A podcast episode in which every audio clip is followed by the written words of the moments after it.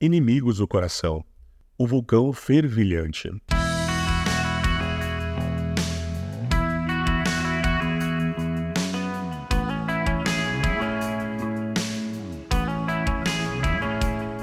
Assim como um coração fisicamente doente pode destruir seu corpo, um coração emocional e espiritualmente doente pode destruir você e seus relacionamentos.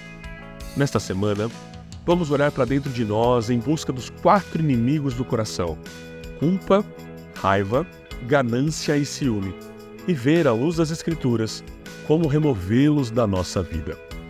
A nossa tendência é monitorar nosso comportamento, enquanto praticamente ignoramos nossos corações. Afinal, como você monitora o seu coração? Se me afastar do padrão correto do comportamento, alguém sempre chamará a minha atenção. Mas meu coração parece um pouco mais complicado, não é?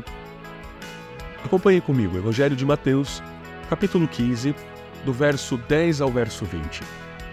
Jesus chamou para junto de si a multidão e disse: Ouçam e entendam. O que entra pela boca não torna o homem impuro, mas o que sai da sua boca, isso o torna impuro.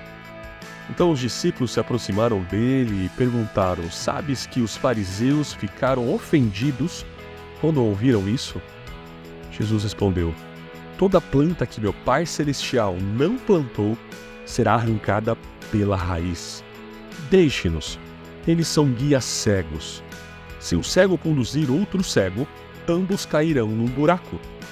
Então Pedro pediu-lhe: Explica-nos a parábola. Será que vocês ainda não conseguem entender? perguntou Jesus. Não percebem o que entra pela boca vai para o estômago e mais tarde é expelido? Mas as coisas que saem da boca vêm do coração, e essas que tornam o homem impuro. Pois do coração saem os maus pensamentos, os homicídios, os adultérios, as imoralidades sexuais, os roubos, os falsos testemunhos e as calúnias. Essas coisas tornam o homem impuro mas o comer sem lavar as mãos não torna o impuro. Jesus disse algo que tem implicações até os dias de hoje. O que sai da boca vem do coração. E depois ele disse: é do coração que vêm os maus pensamentos. O nosso coração é um mistério. De fato, o profeta Jeremias também já falou sobre o nosso coração. Jeremias 17:9 diz: quem pode entender o coração humano? Uma boa pergunta, não é? A verdade é que ninguém consegue entendê-lo. E mesmo se começarmos a entendê-lo, certamente não podemos controlá-lo, o que é mais um motivo para aprendermos a monitorá-lo. Assim como na atividade sísmica de um vulcão adormecido. O que você não sabe que pode machucar você. De repente alguém pede o divórcio. De repente as notas de um filho caem e as atitudes dele mudam. De repente, um passatempo inofensivo se torna um hábito destrutivo. Do nada, palavras devastadoras perfuram a alma de um inocente ente querido.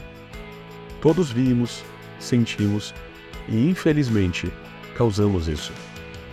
Assim como Jesus previu, o que se origina do segredo de nossos corações nem sempre permanecerá em segredo. Em algum momento, ele encontra o caminho das nossas casas, das nossas famílias, dos nossos escritórios, da vizinhança.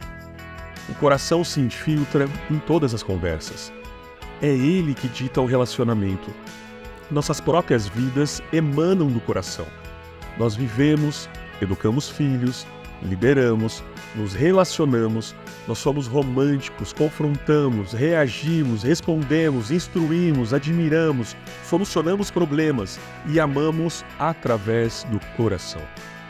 Nosso coração afeta a intensidade da nossa comunicação.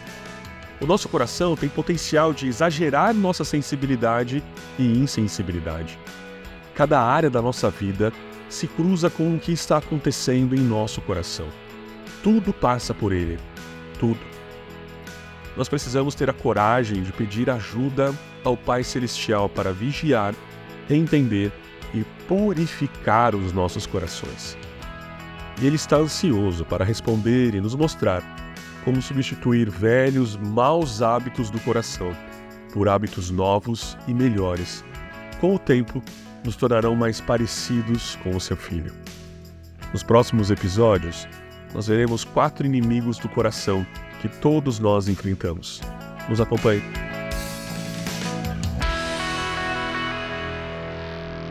Você ouviu o podcast da Igreja Evangélica Livre em Valinhos.